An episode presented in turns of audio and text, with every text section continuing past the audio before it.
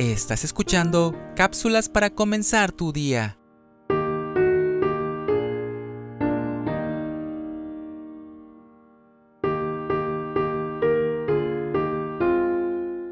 En el periódico México Hoy del 22 de noviembre de 1998 había una noticia que hoy en día ya no es noticia. El periódico decía, se derrumba la familia.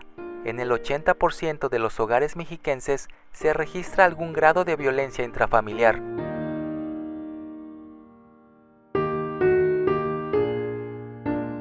Al igual que en cualquier organización, sea una empresa, una nación o cualquier otra entidad, el matrimonio también está sujeto a la observancia de ciertos principios que, de violarse o ignorarse, lo llevan al fracaso.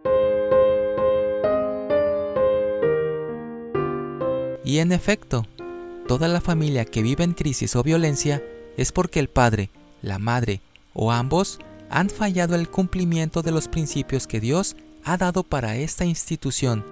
De hecho, ellos no han actuado como una unidad y no tanto en lo físico, sino más bien en lo espiritual, que es de donde emana la verdadera fuerza integradora de una familia.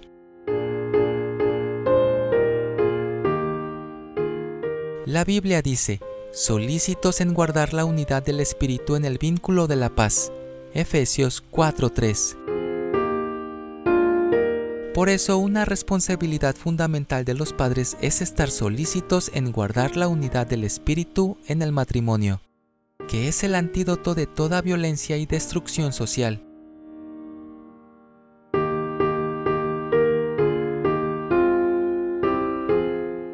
Lo que se dice en la familia no es oído por el mundo, pero sí será oído por la posteridad. Decídete desde hoy a guardar la unidad del espíritu en tu familia y tendrás paz. Pidamos a Dios que nos ayude a vivir como nos ha enseñado en su palabra.